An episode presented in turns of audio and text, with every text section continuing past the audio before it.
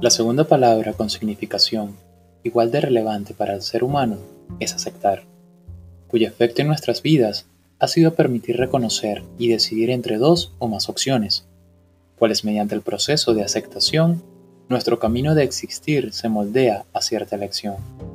Pues nada es malo ni bueno, sino de acuerdo al matiz que le pensemos.